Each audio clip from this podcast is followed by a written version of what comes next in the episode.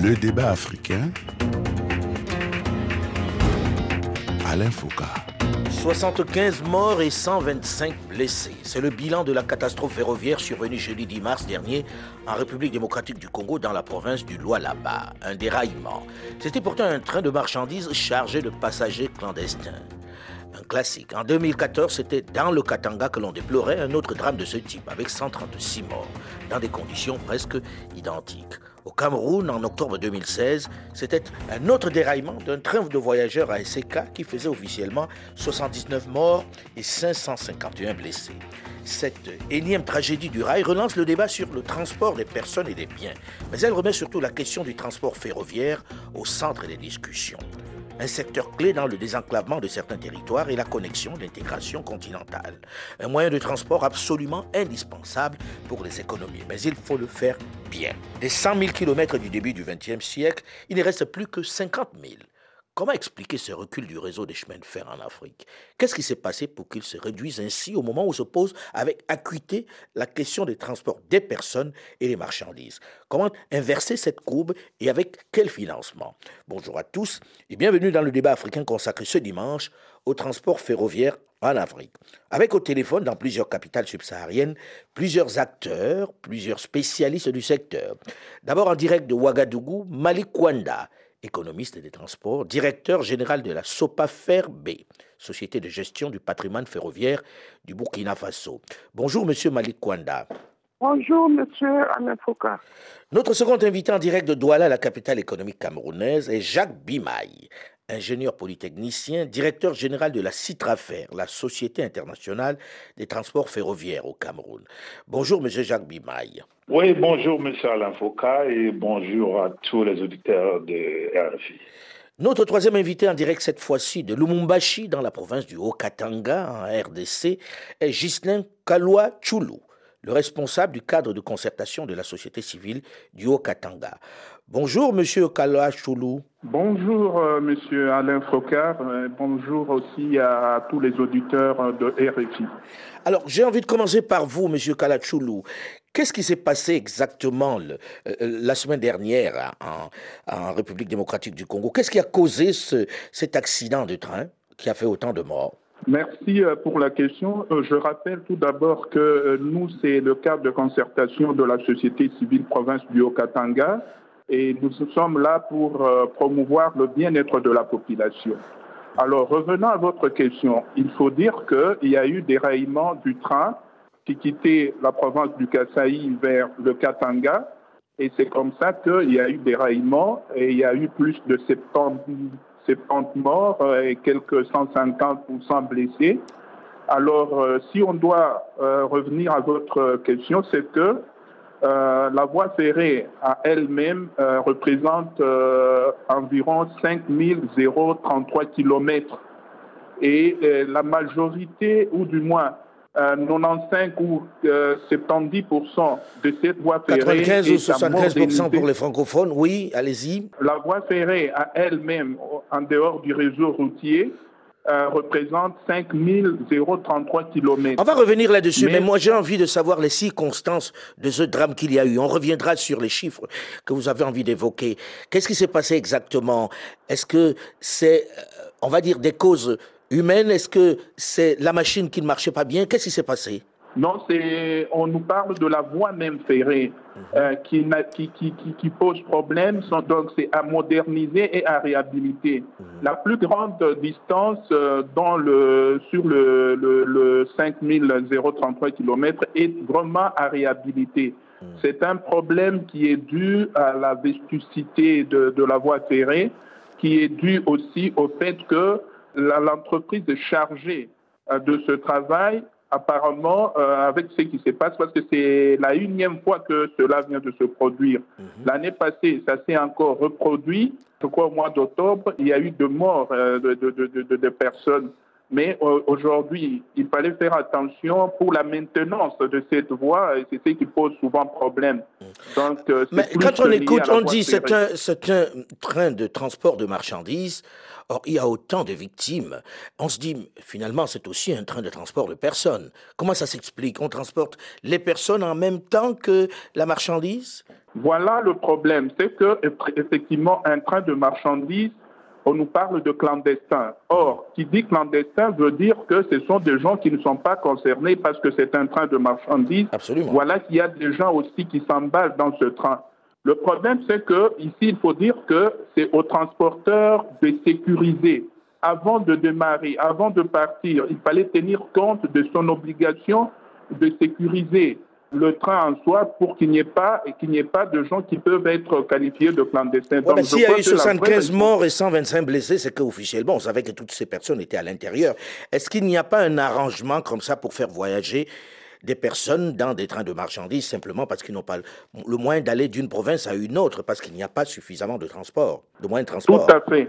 Tout à fait. C'est une euh, légèreté de la part euh, du transporteur, à savoir euh, la SNCC. C'est une légèreté et c'est sa responsabilité. Comment voulez-vous avoir un train de marchandises où vous laissez le soi-disant clandestin prendre aussi bord à ce train, ce qui fait que vous avez une certaine légèreté. Donc, les services habilités à faire ce travail ont failli à leur mission et c'est ce qui explique que, euh, voilà, maintenant... on dirait qu'ils ont failli à leur mission si c'était seulement maintenant, mais est-ce que c'est pas devenu une pratique? Est-ce que c'est pas devenu la règle En gros, c'est-à-dire le train de transport de marchandises sert aussi à transporter les gens en RDC. Voilà, c'est là tout le problème et toute la problématique. Chacun, que ce soit euh, le service habilité, ici nous parlons de la SNCC, service chargé de transport de biens et de marchandises, doit normalement faire son travail, mais nous constatons qu'il y a une certaine légèreté et c'est ce qui cause euh, tout ce, ce, que nous avons déploré la fois passée.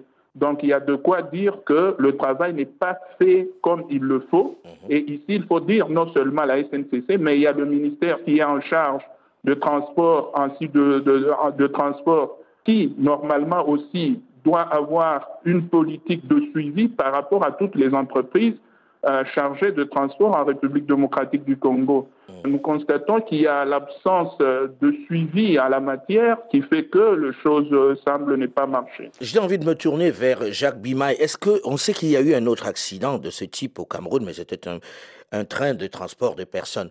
Mais est-ce qu'il y a cet amalgame régulièrement dans les trains, puisqu'il n'y en a pas assez, que les gens empruntent ben, des trains de transport de marchandises pour voyager, tout simplement? Oui, je crois qu'Alain, ce qu'il faut comprendre, on a besoin des infrastructures techniques comme euh, le chemin de fer pour le transport des personnes et des biens. Et en plus de la sécurité d'un pays. Et vous savez, euh, quand les personnes n'ont pas d'autres alternatives, elles prennent des risques. Et je pense que ça, c'est le problème qui se pose en Afrique, hein, dans un pays, même dans mon pays, Hein, euh, quand les gens ne peuvent pas se déplacer, on parle, de, on parle de la mobilité des personnes. On a ce genre de problème. Ça veut dire que aussi là-bas, les trains de, de, transport de marchandises amènent avec eux des personnes sur des marchandises. tout à fait. Tout à fait, tout à fait. Oui. Au Cameroun aussi, ça se passe. Vous savez, quand les gens veulent se déplacer et parfois ils n'ont pas les moyens de transport hein, appropriés, mhm. ils prennent des risques. Mhm. C'est inconscient, mais c'est vrai que euh, ceux qui gèrent nos chemins de fer doivent prendre toutes les mesures de sécurité pour éviter que euh, ce genre euh, de pratiques se mettent en place. Eladj Malik Kwanda, vous qui êtes le directeur général de la SOPAFER B, la Société de gestion du patrimoine ferroviaire du Burkina, est-ce que vous rencontrez ce même type de problème de personnes qui empruntent le train de marchandises? Oui, bon, il faut dire qu'au niveau du, du, chemin de fer, que le Burkina partage avec la Côte d'Ivoire. c'est assez organisé. Il y a des trains de marchandises et il y a des trains de voyageurs. Donc, euh, bon, en tout cas, euh, jusqu'à présent, Dieu merci, on n'a pas encore euh, rencontré ce genre de, de problème. Mais en toute honnêteté, est-ce que ça n'existe pas quand même, même si c'est organisé, puisque en RDC, on vous dira aussi qu'il y a des trains de transport de personnes. Euh, ça n'empêche pas qu'il y ait des gens qui montent dans ceux du transport des marchandises. Ça ne peut pas, on ne peut pas exclure, parce que, comme euh, on a dit, le train aussi, c'est un, moyen de transport pour désenclaver certaines, euh, certaines localités. Oh, dans notre pays, il y a des moments si ce n'est pas avec le train, et on ne peut pas, on peut pas se déplacer. Donc, euh, bon, ce n'est pas. On s'arrange en gros. Alors, euh, tout à l'heure, je disais, au milieu du XXe siècle, on avait 100 000 kilomètres de réseau ferré. Aujourd'hui, on est à un peu moins même de 50 000 kilomètres. 50 000 kilomètres. Comment expliquer ce recul, Jacques Bimaille Vous qui êtes dans le secteur, comment expliquer que d'un coup, ce qui était l'essentiel, le principal moyen pour se déplacer, ce soit ainsi annihilé euh, il faut dire que, Alain, euh, un peu avant euh, les indépendances des États africains, les colons d'hier ont construit quelques kilomètres de chemin de fer pour le transport des marchandises en export, tels que le bois, le cacao, etc. Mhm. Après les indépendances, je crois que les États africains ont pris conscience de l'importance des transports de masse et puis sur euh, même euh, euh, chemin de fer comme infrastructure importante et stratégique pour le développement économique. Certains États, comme le Cameroun, ont bien investi dans ce secteur. on est parti environ de 360 km un peu avant les indépendances et on a eu 1100 km. Et aujourd'hui, nous sommes à 970 et à 977 km qui sont seulement exploités au Cameroun. Pourquoi au fait? On a connu, comme vous le savez, euh, les États avec les années 90 ont eu des difficultés pour euh, entretenir euh, les infrastructures techniques dans nos pays. Nous sommes rentrés dans les privatisations et je pense que ces privatisations ont été mal faites. Hein. On a poussé nos États de ces côtés-là. Et ça, je peux le dire, quand on parle de facile technique comme le chemin de fer, c'est du lourd. Ça demande beaucoup de moyens. Et quand vous y mettez les hommes d'affaires dessus sans avoir une bonne stratégie, euh, on va vivre ce qu'on est en train de vivre aujourd'hui, des chemins de fer qui ne se développent pas, qui ne se modernisent pas, la maintenance ferroviaire qui n'est pas faite selon les normes on va parler de maintenance ensuite, mais j'ai envie qu'on parle d'abord d'état des lieux aujourd'hui. En disant ça a reculé, vous vous dites les privatisations se sont mal faites et on n'a plus véritablement investi dans ce secteur-là. Les États se sont désengagés. Est-ce que c'est le même phénomène qui s'est passé en, euh, au Burkina Faso, Monsieur Malik Kwanda? C'est exactement euh, la même chose. Vous savez, dans les années 90, bon, avec euh, la privatisation et la pression des institutions de Bretton on a privatisé l'exploitation des services de transport, et ce qui fait que, bon, euh, ça crée des difficultés parce que euh, ceux qui ont pris le chemin de fer, c'est des, bon, des, hommes d'affaires. C'est des hommes d'affaires. Mhm, mhm. Qui dit entreprise d'affaires veut dire le profit. Donc, des fois, euh, c'est cet aspect qui est mis au devant, bon, qui fait que d'autres aspects comme, euh, disons, la maintenance, comme vous dites qu'on va revenir là-dessus, n'est pas fait dans les, dans les règles. Bon, euh, on, on, a envie, on, a envie de on a envie de poser quand même la question de savoir si les voies existaient déjà, comment expliquer que ces voies-là soient devenues vétustes aujourd'hui, qu'on ne puisse plus les exploiter? Qu'est-ce qui fait que un État ne puisse pas entretenir ce voie-là, en sachant quelle est l'importance des chemins de fer, M. Kwanda? Oui, mais bon, pour un pays de maintenant comme le Burkina Faso, nous faisons nos approvisionnements à travers les pays qui ont des littoraux. Mhm. Et bon, c'est très important c'est très important, c'est très important peut-être, mais quand on regarde le cas du Cameroun qui a un littoral, la situation est à peu près la même. Les chemins de fer se sont dégradés. On entendait M. Bimaï tout à l'heure dire qu'on a perdu à peu près 200 kilomètres de, de voies ferrées entre-temps. Comment expliquer ça C'est comme, chez nous aussi, on a perdu 5 kilomètres. Par exemple, entre Ouagadougou et Kaya, ce n'est plus, plus exploité depuis près de 20 ans. Mhm. Voilà. Donc, euh, c'est pour dire que les, ceux qui ont pris le chemin de fer, c'est là où c'est rentable. Et vous savez, le chemin de fer, c'est un lieu de vie. Et avant, le chemin de fer, ça passait par euh, les, les, différentes localités. Et quand les repreneurs, euh, quand ça a été privatisé, bon, il y a beaucoup de localités où on a fermé les gares. Mhm. Et du coup, et c'est- nous, on a fait une étude d'impact éco- économique et social du rail sur les villes traversées. Et vraiment, l'impact de, ce- de cette fermeture des gares sont euh, vraiment catastrophiques pour certaines localités. Certaines localités ont même disparu euh, après la fermeture de- des gares. après la fermeture des gares, parce que les, bon, les gares ont été fermées quelque temps après la privatisation en, en, en- en 95. Et voilà, donc euh, nous, on a fait l'étude autour de 2012, 2011, 2012.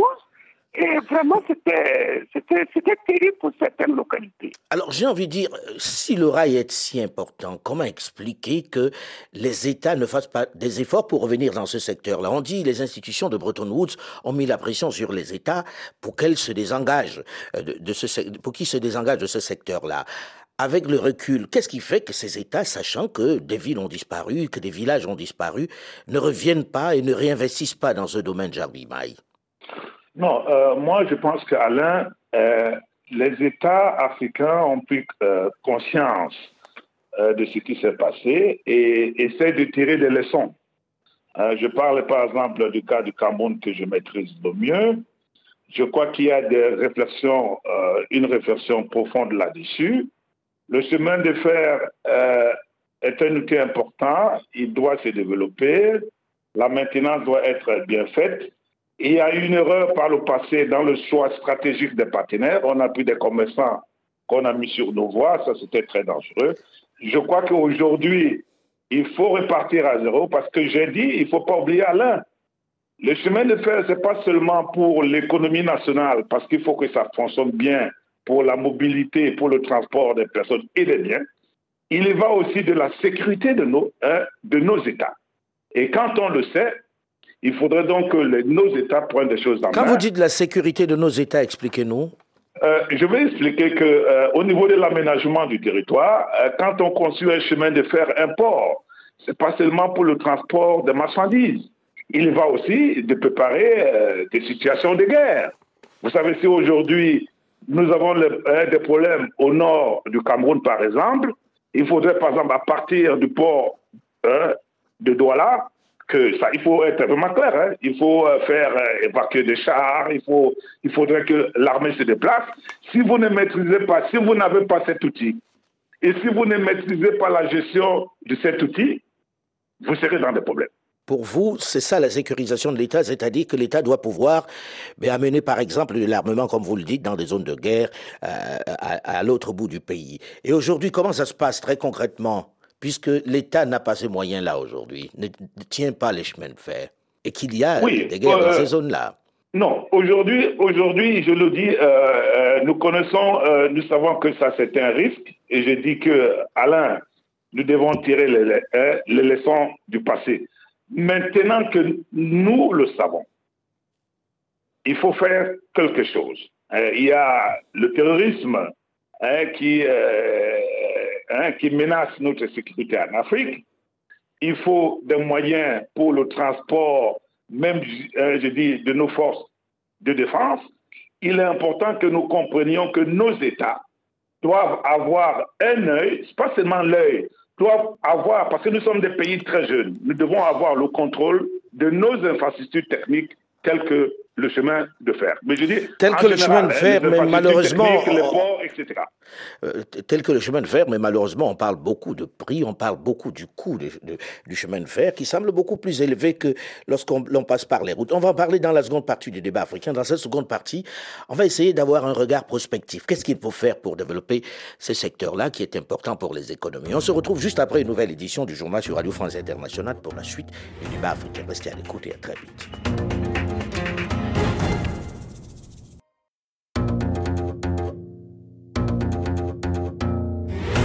Le débat africain. Alain Foucault. Au milieu du siècle dernier en Afrique, c'était l'un des moyens de transport les plus utilisés du continent, avec des lignes mythiques comme Congo-Océan, qui reliait Brazzaville à Pointe-Noire, ou encore le Dakar-Bamako, pour ne parler que de ces deux-là. Au fil des décennies, le réseau du transport ferroviaire s'est progressivement annihilé, notamment dans la partie ouest et centre de l'Afrique, pendant qu'il se développe dans la partie est du continent. Et bien que le besoin en matière de transport de personnes et de marchandises s'accroît considérablement, les projets qui se sont multipliés ces dernières années en revanche semblent connaître de réelles difficultés à prendre forme. Bonjour et bienvenue à tous ceux qui nous rejoignent seulement maintenant dans la seconde partie du débat africain consacré ce dimanche au transport ferroviaire en Afrique, avec au téléphone plusieurs acteurs du secteur. D'abord en direct de Ouagadougou, au Burkina Faso, Malik Kwanda, économiste des transports, directeur général de la SOPAFER B, la Société de gestion du patrimoine ferroviaire du Burkina. Notre second invité en direct de Douala, la capitale économique camerounaise, est Jacques Bimaï, ingénieur polytechnicien, directeur général de la CITRAFER, la Société internationale des transports ferroviaires au Cameroun. Troisième invité en direct, cette fois-ci de Lumumbashi, dans la province du Haut-Katanga, en RDC, Ghislain Kalwa Choulou le responsable du cadre de concertation de la société civile du Haut-Katanga. Voilà pour nos invités. Dans la première partie, nous avons un peu fait le point en reconnaissant que les transports ferroviaires en Afrique se dégradaient. Mais maintenant, j'ai envie de poser la question à M.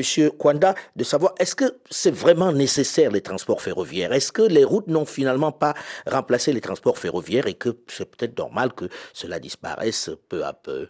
Non, pas du tout. Le transport ferroviaire, c'est c'est vraiment un moyen sûr, c'est un moyen qui permet de stabiliser le prix. Vous savez, on importe beaucoup et vous savez, le coût de transport euh, affecte le coût de produit. Mhm. Donc, euh, si vous prenez par, par les rails et par la route, par les rails, c'est moins cher par rapport à la route. Donc, mhm. euh, dans un pays pauvre comme nous, il est important qu'on puisse transporter par le rail pour avoir des coûts qui soient acceptables. Mhm. on a vécu ça à des moments où euh, le train, l'exploitation du train s'est arrêtée.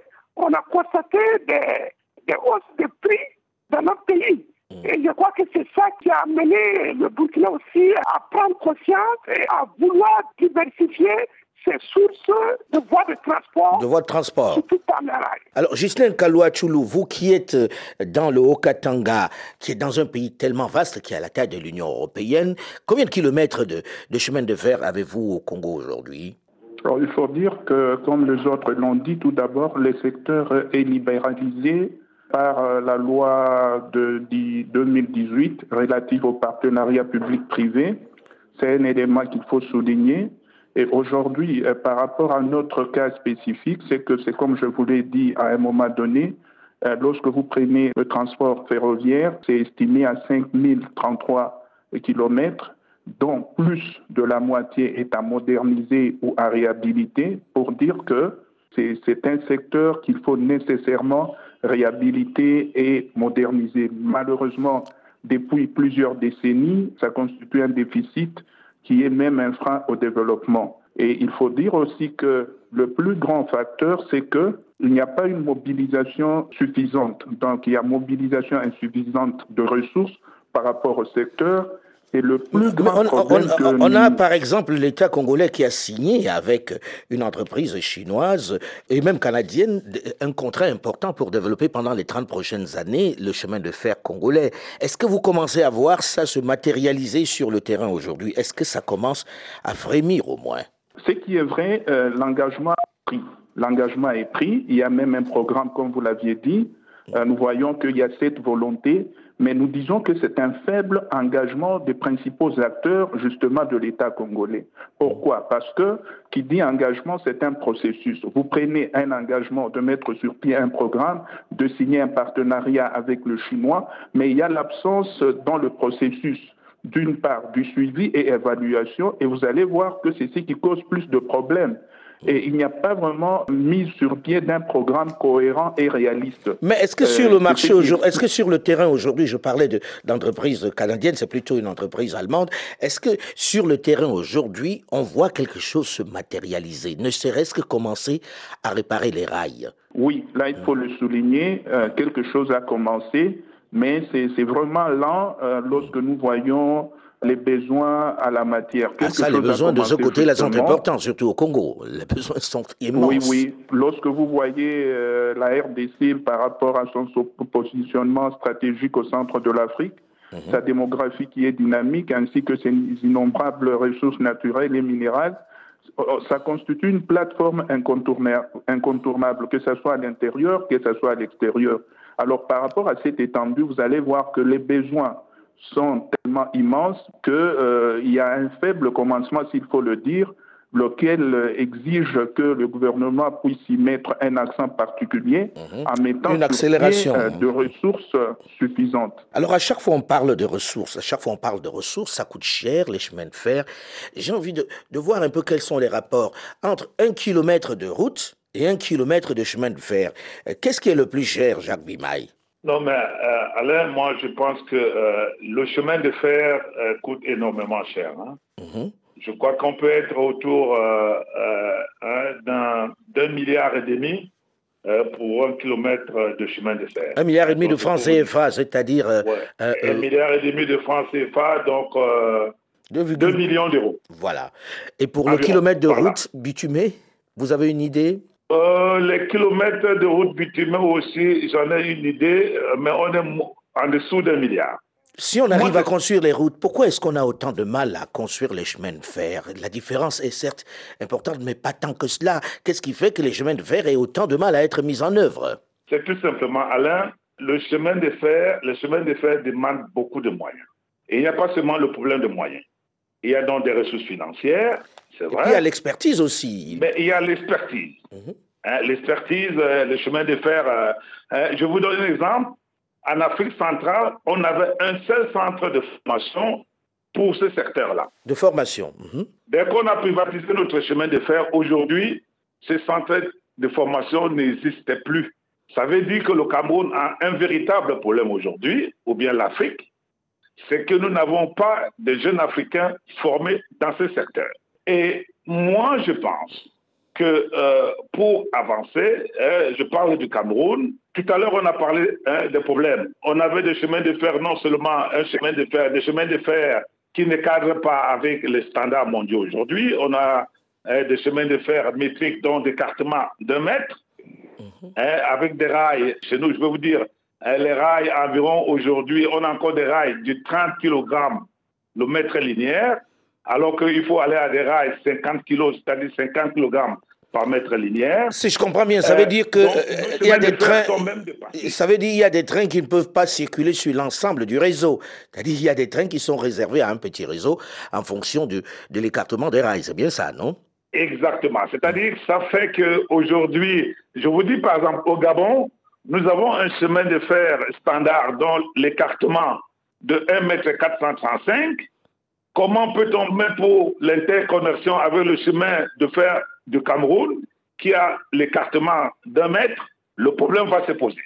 Ah, quand, on, vous, quand on vous, écoute, on, on, se dit on doit tout recommencer à zéro finalement. Non seulement former les gens, mais en plus de ça, harmoniser les différents chemins de fer pour qu'il puisse y avoir connexion entre les États si on veut avoir quelque chose de cohérent. On peut conserver les voies avec écartement d'un mètre. D'ailleurs, écartement des mètres, je dois revenir ici parce que j'entends souvent qu'il y a des déraillements parce que la voie n'a pas un bon écartement. Non. Avec l'écartement d'un mètre, on peut aussi très bien exploiter un chemin de fer. Il y a des pays comme la Tunisie avec les deux écartements, dont l'écartement standard qui est de 1,435 m et l'écartement métrique. Si l'entretien est fait selon les règles de l'art et si le matériel roulant est de bonne qualité, il n'y a pas de problème. Donc, ce que je voulais oui, J'ai envie de comprendre, j'ai envie de comprendre, M. Bimaï, rapidement, hein, et on va passer à d'autres euh, aspects de la question. Comment un train qui a un écartement d'un mètre, je ne sais pas exactement comment ça fonctionne, peut-il fonctionner sur un autre qui n'a pas le même écartement de rail? Mais, mais c'est ce que je suis en train de dire que euh, c'est le problème qu'on a en Afrique aujourd'hui. Vous savez, même au niveau du matériel roulant, beaucoup euh, de chemins de fer aujourd'hui ont l'écartement normal. Je voulais seulement montrer les difficultés que nous avons, Mhm. que même pour, par exemple, l'interconnexion hein, interafricain, je parle du Gabon qui est à côté, Mhm. qui a Voisin. une voie avec un écartement de 1 m 435, le Cameroun est encore au niveau d'un mètre, Donc il ne peut pas y avoir connexion entre ces deux États qui sont voisins et qui échangent beaucoup, qui ont un, vrai échange entre les deux États. Et ça pose réellement la question de l'interconnexion. Mais j'ai envie de revenir à, à, la question même de la volonté politique. Est-ce que aujourd'hui, ces États, s'ils décident de, on va dire, de développer le chemin de fer, ils en ont les moyens, vu l'état des lieux aujourd'hui? Alain, Alain, moi, je vais dire. Je parlais du cas de Cameroun. On a un plan directeur ferroviaire national. L'État a bien fait de financer les études. Donc, pour qu'on puisse avoir du nord au sud, par exemple, Douala Ngaoundéré, Douala Limbe, hein, Edea Kribi, hein, même au niveau de faire de Mbalam, donc avoir double voie avec écartement normal, c'est déjà quelque chose. Mais il faut maintenant des hommes qui vont réfléchir comment assurer les financements. Nous pouvons aujourd'hui, avec les PPP, et avec le partenariat public-privé, mhm. hein, on peut lever des fonds. Mais il faut que même dans, cette, même dans ce type de financement, il faut que les États africains soient éveillés. Mhm. Nous devons faire partie de ce qu'on appelle les SPV, dont les sociétés de projets qui vont gérer tout ça, au fait. Donc, nous allons travailler. Oui, mais dans le même temps, vous dites qu'il n'y a pas d'expertise dans le coin. Donc, euh, ça donne l'impression qu'on n'a besoin que des étrangers pour pouvoir le faire, puisqu'il n'y a plus d'école de formation, il n'y a pas la main-d'œuvre qui devrait accompagner. Vous êtes l'une des rares entreprises euh, africaines à être dans le secteur. Mais oui. Alain, quand on va régler le problème de financement, parallèlement, il faut, il faut une stratégie. Il faut régler le problème de formation. Par exemple, j'ai essayé ici au Cameroun de faire créer une filière ferroviaire, déjeuner ferroviaire. Cette filière n'existait pas aujourd'hui parce que le partenaire, celui qui gère notre chemin de fer n'a pas été d'accord. Ça faut dire la vérité. Oui, vous n'osez pas Aujourd'hui, tu parlais de la société de transport. Non, c'est plutôt la société internationale des travaux ferroviaires. Mhm. On a essayé de créer un centre de formation en partenariat avec l'État. Ce projet aussi n'a pas prospéré parce que oui, parce qu'il faut de la volonté politique. Monsieur Malik Wanda, on sait qu'il existe pas mal de projets en Afrique de l'Ouest aujourd'hui, que ce soit au Nigeria, au Niger, au Burkina, au Bénin, des projets qui ont du mal à démarrer. Est-ce qu'il existe parmi tout cela des projets qui véritablement prennent forme aujourd'hui, sur lesquels on peut compter pour demain? Et lesquels? Euh, euh, Permettez-moi de revenir sur le coût de la voie ferrée et de la route. Mhm. il faut dire qu'à court terme, la voie, euh, la voie ferrée est peu chère. Mais à long terme, il revient moins cher de construire des chemins de fer que de construire des routes. Par exemple, le chemin de fer peut faire 100 ans.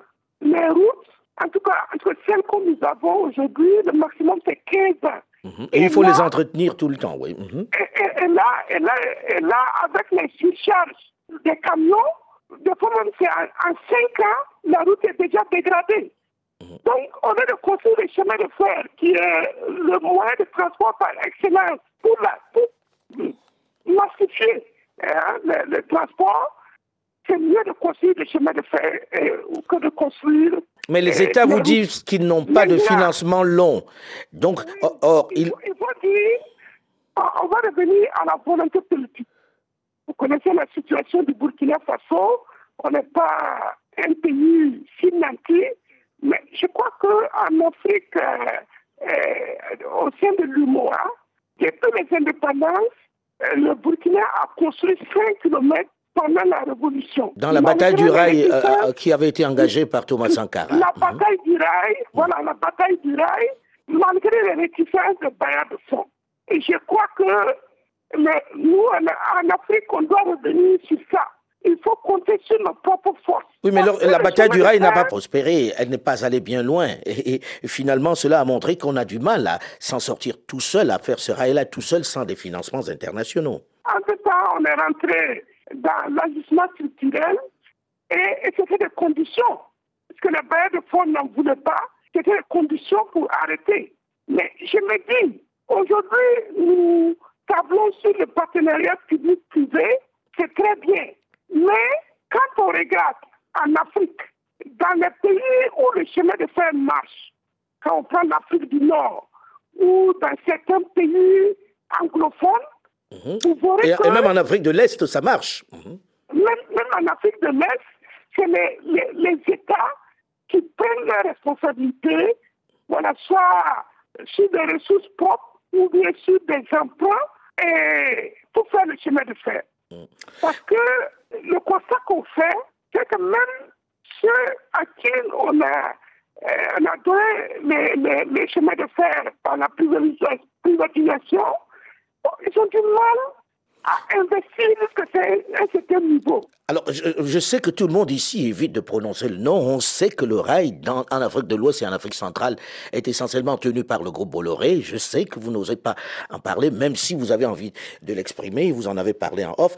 Aujourd'hui, est-ce qu'il y a moyen que ces États prennent en main ces rails-là, puisque Bolloré est, arrivé, le groupe Bolloré est arrivé, il a trouvé un terrain fertile, a apporté des financements. Est-ce qu'il existe aujourd'hui le moyen, puisque la plupart des gens disent non, nous on veut récupérer le chemin de fer, que l'on lève des fonds sur le marché pour pouvoir s'en occuper, que des États le, puissent le faire aujourd'hui. Jacques Bima, je vous entendais euh, réagir là-dessus, puisque vous, vous avez travaillé avec, avec le groupe Bolloré et vous êtes en procès avec lui, visiblement. Oui, Alain, je voulais dire ceci là. Euh, je voulais quand même rappeler qu'en 1974, le Transcamerounais, la plus grande partie de notre chemin de fer a été construite par l'État du Cameroun, hein, mmh. avec les fonds, avec un crédit de fonds européens. Hein, C'était en 1974. Donc Douala Ngaoundé sur 626 km. Je crois que si on pouvait continuer avec cette dynamique, on serait loin aujourd'hui. Mais comment expliquer alors que ces États ne puissent pas y arriver aujourd'hui et qu'on soit obligé de, de le confier à un privé qui apporte des fonds? Non, on ne peut pas calculer la rentabilité financière d'un chemin de fer comme on fait avec un bâtiment, avec un pont, etc. Parce que je vous ai dit, il y a par exemple le côté sécurité. Donc quand un État doit investir, euh, euh, euh, il ne peut pas calculer seulement quelle est la rentabilité financière. C'est pour cela que ce secteur n'appartient pas aux hommes d'affaires. Nous devons, nos États doivent reprendre ce secteur pour des États jeunes en main et il y a aujourd'hui des moyens de financement. Je parle par exemple du projet que vous entendez entre, avec le Congo, le Cameroun pour l'exploitation du fer. On peut, dans un cadre PPP, essayer de, hein, de, travailler avec des investisseurs, mais j'ai dit, on appelle ça les sociétés de gestion de ces PPP. Il faut que nos États soient présents. Et en même temps, aujourd'hui, j'ai dit qu'il nous faut toute une stratégie. Il faut une stratégie pour le développement des chemins de fer. Il faut penser aux ressources humaines. Ça veut donc dire que... Former les gens, comme vous l'avez dit. Comme le temps tourne vite, j'ai envie qu'on conclue là rapidement. Et je reviens vers M. Kwanda en disant, est-ce que ce n'est pas juste une question de volonté politique? Et est-ce qu'un seul État peut se lancer dans une telle aventure? Est-ce que ça ne montre pas on va dire, le déficit d'intégration régionale qui existe. Parce que si ces États se mettent ensemble, ils peuvent financer. Oui, bon, dans la stratégie de développement du secteur des transports au niveau du Burkina, il est central qu'il y ait des liaisons ferroviaires avec les pays malheureusement, on arrive au terme de cette émission. J'aurais bien voulu que nous allions un peu plus loin, puisque le temps ne le permet malheureusement pas. On va conclure là. Quand on regarde tout ça, on se dit quand même qu'on n'a pas à incriminer seulement les autres. Les principaux responsables, ce seraient les États qui ont du mal à avoir une vraie intégration, non, M. Bimaï, en une phrase? Oui, euh, on a pris, euh, je crois que nos États ont connu des difficultés. Hein, quand il y avait des moyens, on a essayé. Aujourd'hui, il faut apprendre des erreurs oui, mais ces hein, erreurs-là, c'est peut-être de se mettre ensemble pour faire quelque chose. Voilà, et puis avoir le courage politique et comprendre que nous ne pouvons que construire l'Afrique avec nos propres moyens et avec nos enfants. Et ensemble. et ensemble. Avec le soutien des autres. Merci à vous en tout cas. Euh, on reviendra sur ce débat-là. On n'a fait que le fleurer dans cette première partie. On reviendra sur cette question des chemins de fer qui passionne. Le débat africain s'est terminé pour aujourd'hui. Olivier Raoul, Delphine Michaud et Alain Foucault. Nous vous donnons quant à nous rendez-vous la semaine prochaine, même heure, même fréquence. Dans un instant, une nouvelle édition du journal sur Radio France Internationale. Restez à l'écoute et à très vite.